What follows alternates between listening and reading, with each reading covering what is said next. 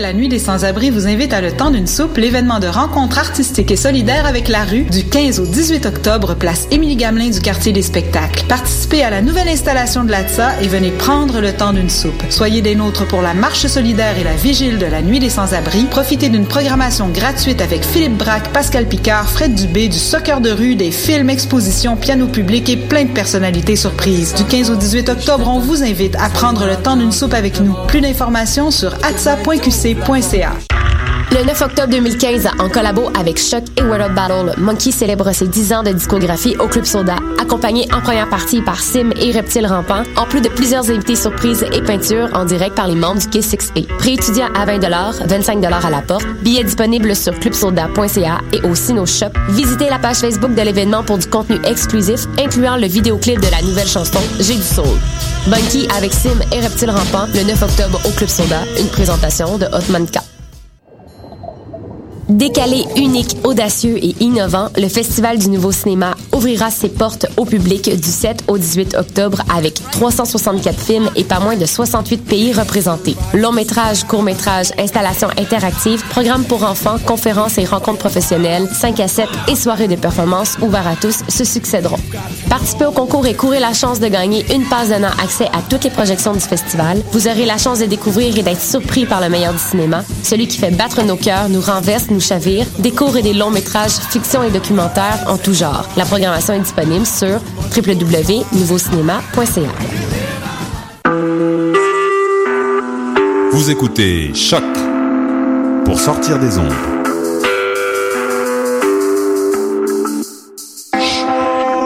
Podcast, musique, découverte.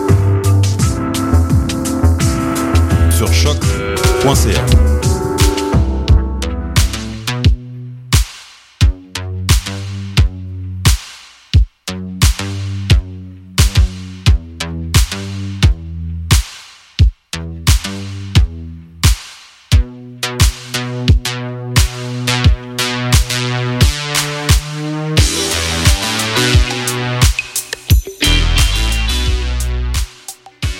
Bonjour auditeurs de choc, ici Félix Deschaines et vous écoutez Le Monde en marge, anciennement une capsule et pour la première fois aujourd'hui une émission à part entière. On s'intéresse toujours aux sujets d'actualité internationale qui sont passés sous le radar des médias québécois. Aujourd'hui, on se penche sur trois sujets fort intéressants. D'abord, le plan suédois d'aide aux réfugiés syriens qui semble porter ses fruits. Euh, ensuite, une déclaration lourde de sens d'un parlementaire britannique. Et pour finir, un sujet bien méconnu, celui du marché florissant de la torture en Chine. Je retrouve ma collègue habituelle, Edmé Potet du Journal international. Bonjour Edmé. Bonjour Félix. Alors s'ajoutent à l'émission deux collaborateurs enthousiastes, si j'ose dire, euh, deux collègues euh, qui sont également étudiants en journalisme avec moi à l'UCAM, Charlotte Martinet et euh, Clément Barguin. Bonjour vous deux. Bonjour. Alors, euh, euh, je m'entretiens tout de suite avec Edmé Potet, euh, qui, elle, s'est intéressée au plan d'accueil des réfugiés syriens en Suède. après avoir parlé de l'ouverture ici au Monde en Marche du Liban aux réfugiés malgré ses moyens restreints, et ensuite de l'inaction des pays du Golfe sans politique de réfugiés, ben, le plan suédois, lui, au final, semble être très efficace, Edmé. Eh bien, oui, Félix. Alors, c'est Timothée de Roglaudre, qui est notre correspondant en ce moment en Suède, qui nous explique que c'est à la fois le gouvernement et les civils qui sont actifs dans l'accueil des réfugiés syriens. Mhm. Alors, pour un peu resituer la chose, c'est le neuvième pays au monde à accueillir le plus de réfugiés et en Europe le premier par rapport à sa population totale. Donc tout le pays prend vraiment cette situation au sérieux et le gouvernement estime que la Suède peut accueillir jusqu'à 150 000 demandeurs d'asile rien que pour cette année. Donc c'est hmm. énorme. Oui. Depuis quelques semaines déjà, il y a eu entre 6 et 7 000 demandes déposées et l'agence suédoise des migrations, la Migrationsverket, mhm. pense que le pays est attractif pour les réfugiés dans le sens où il y a déjà pas mal de Kurdes de, Syrie qui sont là-bas, pas mal de diasporas qui sont en place. Euh, il faut savoir que c'est la Suède qui est la première à accorder un permis de résidence à tous les réfugiés de la guerre civile en 2013. Mhm. ça, c'est quand même très impressionnant par rapport aux autres politiques d'accueil européennes. Je pense que tu es assez bien placé, Edmé, pour nous dire qu'en France, ben, l'accueil n'est pas encore euh, aussi efficace. Alors oui, effectivement euh, puis c'est vrai qu'on avait déjà parlé de la Suède il y a quelques semaines pour leur politique exemplaire en matière de développement durable. Et là, c'est la deuxième fois en peu de temps qu'on les prend en exemple sur la scène internationale. Mhm. Et effectivement, par rapport à comment en France on gère la chose, on débat beaucoup, on en parle, mais les actions, elles restent assez locales et assez discrètes quand même. Et donc, cette formule gagnante, euh, comment fonctionne-t-elle en Suède? Qu'est-ce qui fait que l'accueil est aussi efficace? Alors, premièrement, au niveau international, la, la réputation pardon, de la Suède mhm. est qu'on y est bien accueilli et notamment grâce à un haut niveau d'état de droit. Euh, deuxièmement, la migration Sverket a plusieurs étapes d'accueil. Euh, les réfugiés sont logés dès leur enregistrement à l'agence jusqu'à ce que leur demande elle soit traitée. Donc ils sont dans des centres d'accueil qui sont répartis dans tout le pays. Ils sont logés, ils sont nourris, ils reçoivent des cours gratuits sur la langue suédoise et la culture mhm. et une formation professionnelle pour qu'ils puissent trouver une activité sur place. Euh, les enfants vont à l'école, les adultes qui peuvent travailler tout de suite euh, bah, peuvent le faire. Mhm. Et s'ils restent plus de 4 ans sur le territoire suédois, ils peuvent demander la naturalisation. Donc on les prend un peu par la main, mais, mais pas dans le sens péjoratif. Là, on vient vraiment vers eux. Ils sont accueillis dès le départ, accompagnés dans leur démarche. Ça, c'est la partie gouvernementale qui s'en charge. Mais du côté des civils, qu'est-ce qu'on fait pour aider les réfugiés, Edmé? Alors, il y a une euh, initiative citoyenne qui est appelée Refugees Welcome, qui organise des rassemblements dans tout le pays. Alors cette initiative, elle a été fondée par la jeunesse verte qui s'appelle Gron Ungdom, qui mhm. veut une Suède ouverte et sans frontières euh, à Umea, pardon, par exemple, qui est la plus grande ville du nord de la Suède. Euh, il y a environ 2000 personnes qui se sont rassemblées pour prôner une Europe humaine avec une responsabilité commune dans ce problème des réfugiés. Mhm. Euh, il y a plein d'autres organisations en fait qui sont venues participer, se greffer à cette manifestation, et tous les bords politiques étaient présents, sauf l'extrême droite. Alors ils ne font pas que manifester, ils organisent aussi pas mal d'accueil des réfugiés dans les aéroports et les gares aussi. Mhm. Je me permets de m'introduire dans votre conversation. Euh, c'est super drôle que tu parles de l'initiative Refugees Welcome, parce que comme euh, c'est vrai que, comme tu dis, en France, l'accueil général des réfugiés n'est pas le même. Mais euh, j'ai appris hier que des étudiants en master de droit à la Sorbonne ont aussi créé un réseau associatif qui s'appelle euh, Réfugiés Bienvenus. Ils sont peut-être inspirés de la Suède, justement. Mhm. En tout cas, nous, ça nous inspire sur différents plans, mais du plan des, réfugiés, euh, tout semble être assez positif là, dans, dans, cet état des lieux, euh, Edmé. Moi, je me méfie en bon sceptique. Au final, je me demande, mais c'est sûr que euh, quand on, on, rencontre quand même des problèmes, là, même quand c'est une situation aussi idyllique, donc même quand on a la meilleure volonté du monde, il doit y avoir des embûches au final. Oui, alors tu as raison de te méfier, effectivement, parce que un des problèmes rencontrés en ce moment, c'est surtout qu'il y a de plus en plus de réfugiés mineurs qui sont non accompagnés et qui arrivent tout seuls en Suède. Donc, euh, bah, c'est des enfants qui ont voyagé seuls et il faut s'occuper d'eux en priorité et ils posent pas mal de soucis administratifs. Mhm. Alors, euh, c'est un problème mais qui se règle rapidement. La Migration Verket a prioriser leur enregistrement. Le gouvernement a prévu de donner 150 millions d'euros aux différentes mairies pour qu'elles puissent avoir les moyens de traiter la situation correctement. Mais bon, il faut aussi prévoir des familles d'accueil et un système de scolarisation qui est adapté. Mais justement, Edmé, euh, je reviens un petit peu plus tôt. Tu parlais de l'absence de l'extrême droite dans les manifestations de Refugees Welcome. Euh, qu'est-ce que les gens de ce bar politique, de cette orientation, pensent de cette euh, situation? Eh bien, euh, bon, déjà, je pense qu'on peut dire que tous les partis d'extrême droite du monde se ressemblent dans leurs idées. Mhm. Ils ont peur et ils le font savoir. Donc, selon eux, accueillir autant de réfugiés, c'est une menace au modèle social et culturel suédois. Mhm. Et euh, selon eux aussi, l'argent utilisé pour les accueillir va faire que l'économie va s'effondrer. Mhm. Alors, bon, Soit euh, Nasser Mosley, qui est le chef du groupe des, des Verts, explique que en fait l'argent qui est utilisé, c'est celui qui était déjà alloué dans le budget du gouvernement à mhm. l'humanitaire. Donc c'est de l'argent qui allait dans les pays en développement pour les aider. Donc du coup, il a juste été redistribué. Mhm. Et que l'extrême droite, en fait, elle fait que jouer sur la peur des gens. Mhm. Alors Bon, jouer sur la peur des gens, on a bien vu que c'était efficace. Et donc récemment, un sondage a statué qu'il y a 25% d'intention de, vote pour l'extrême droite. Mais la politique générale et l'ambiance générale, elle reste quand même tournée vers l'accueil humain et l'aide. Mhm. En tout cas, 150 euh, 000 réfugiés à accueillir, ça reste un gros défi pour la Suède. Le gouvernement lui-même euh, ne, ne s'en cache pas mais euh, il semble avoir assez confiance pour que tout se passe bien.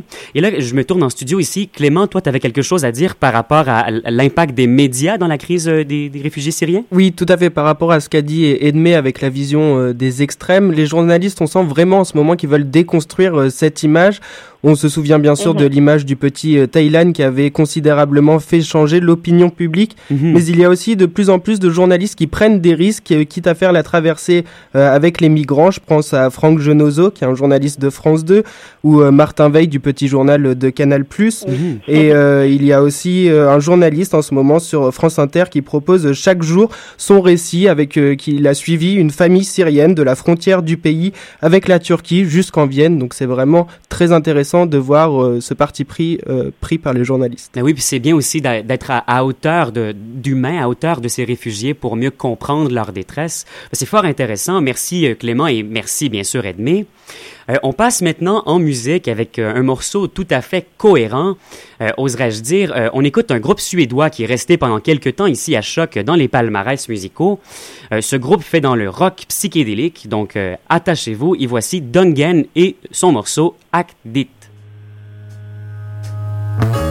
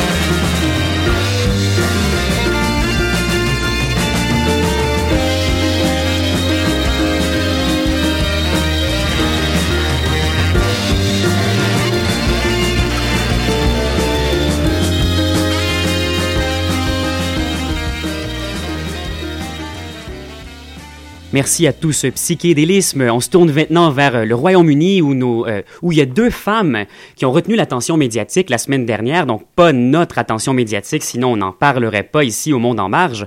Euh, notre nouvelle collaboratrice Charlotte Martinet nous parle d'un contraste assez radical et fort intéressant entre ces deux femmes-là, contraste qui a été relevé dans le courrier international français, Charlotte.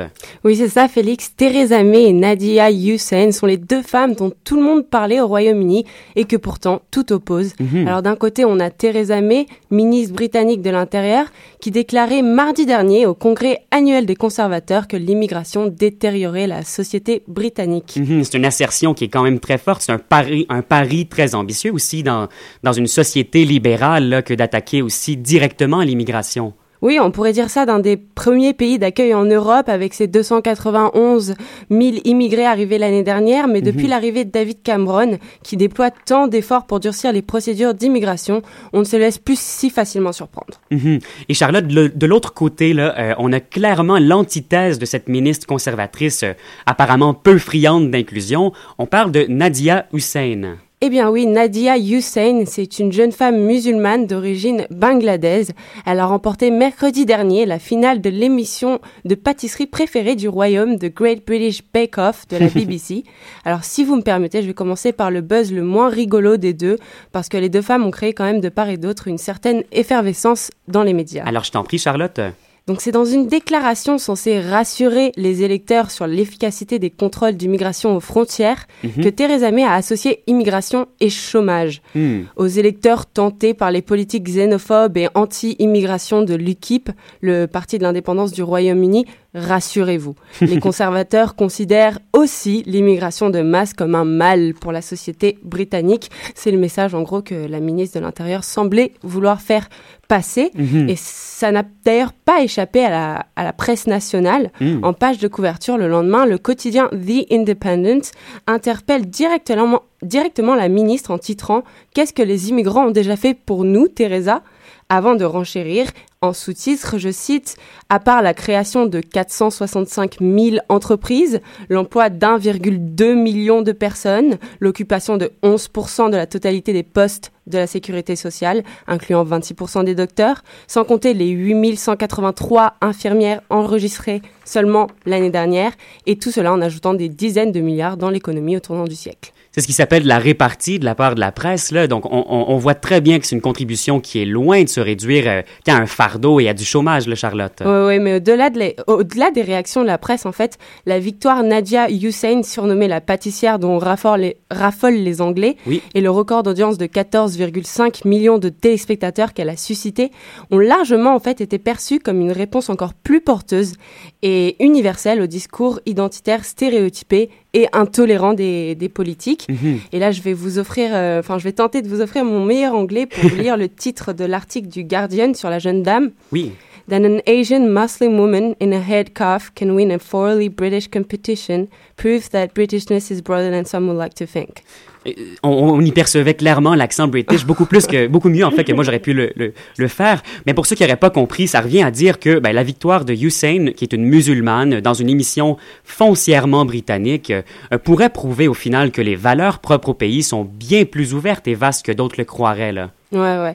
Et d'ailleurs, Félix, c'est avec un gâteau de mariage traditionnel britannique, arborant à la fois fièrement les couleurs du drapeau anglais et les bouts de tissu des, des bouts de tissu sari que Mhm. Nadia Hussein a remporté la victoire. Donc c'est quand même une, une image de métissage assez forte, Charlotte. Ouais, comme quoi parfois c'est dans la gastronomie qu'il faut chercher euh, la recette de l'inclusion. Mhm. Gastronomie qui a été source de- d'intarissables euh, proverbes.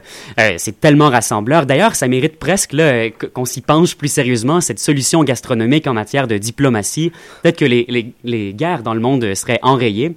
Ben, merci beaucoup, euh, Charlotte, pour cette euh, histoire à première vue anecdotique, mais qui euh, reflète au final un débat social beaucoup plus vaste. Merci Félix. Alors, on va parler dans quelques instants d'un d'un marché un peu sinistre en Chine avec Clément Barquin. Mais avant, je propose qu'on écoute un, un morceau tout aussi psychédélique que le premier, euh, du groupe chinois, et là c'est toujours aussi à propos, Chui Wan. Alors voici du groupe Chui Wan, The Sound of Wilderness.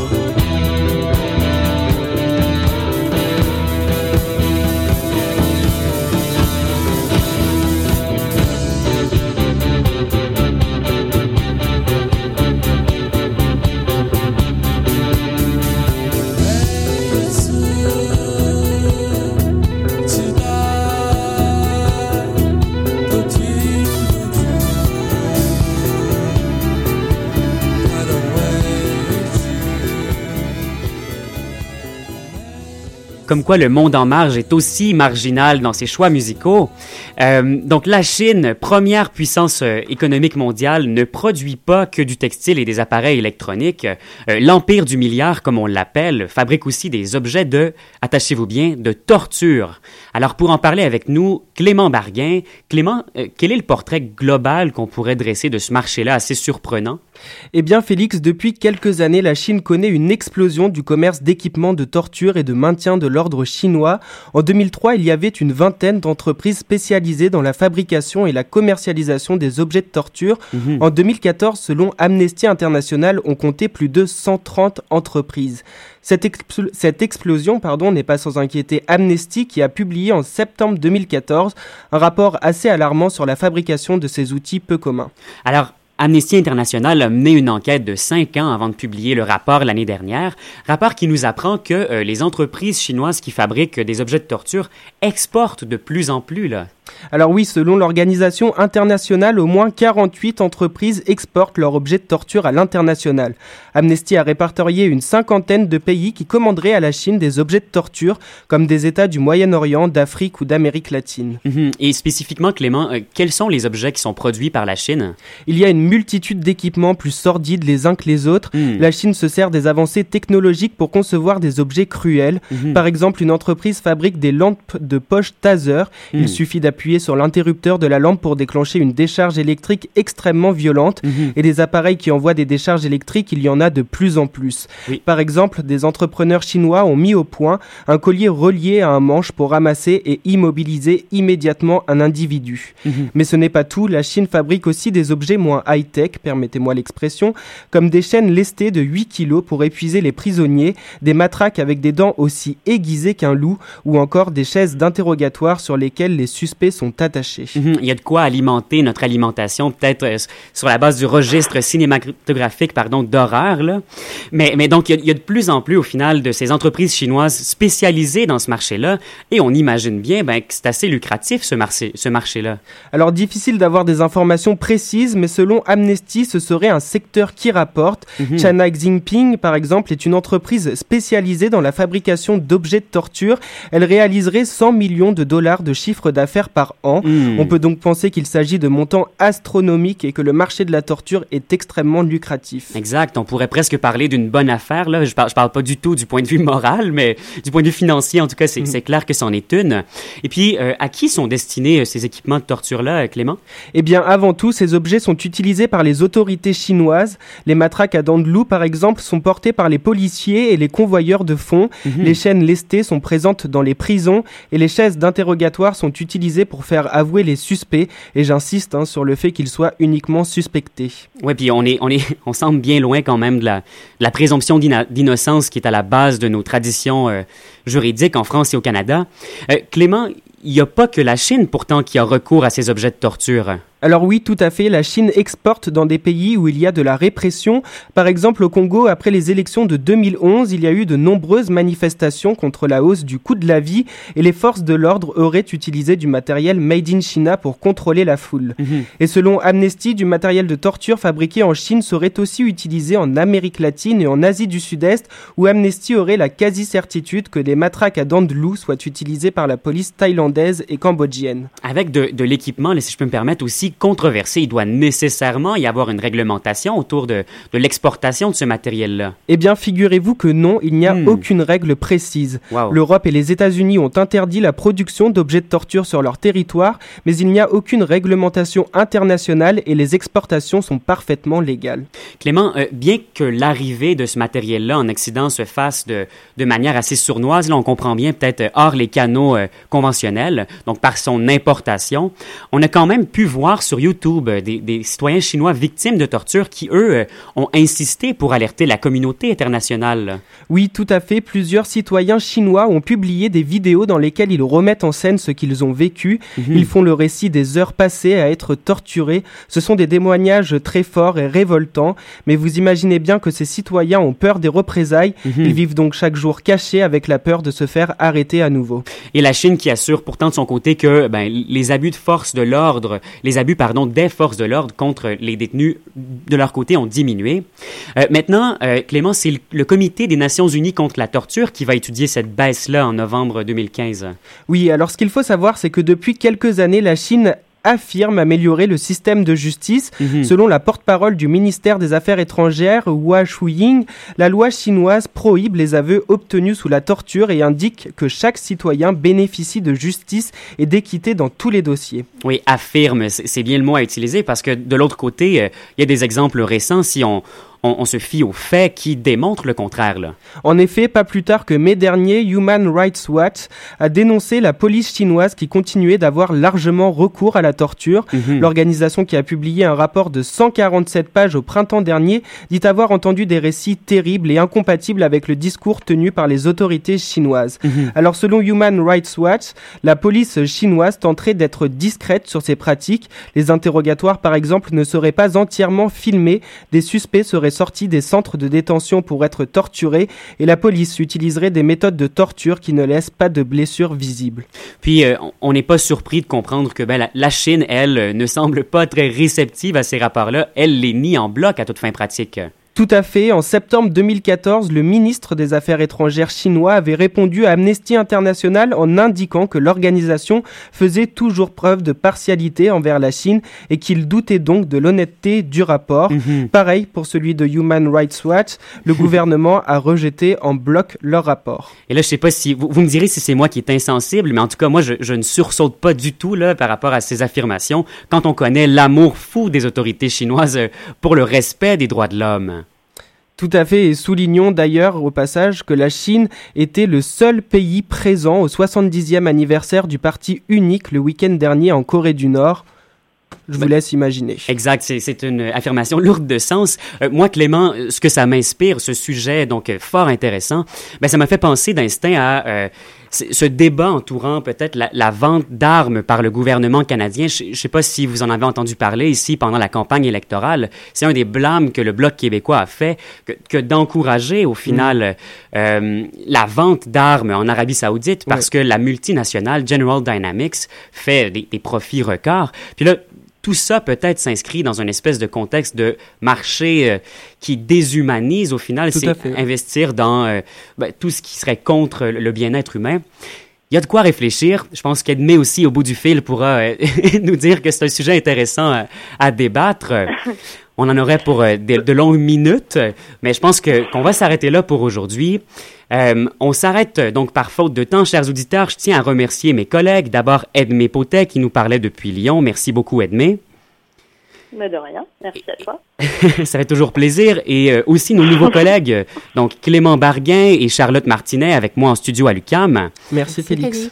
Euh, c'est ce qui me fait à cette toute première émission complète. Ne faut pas que je dise capsule parce que c'en est plus une.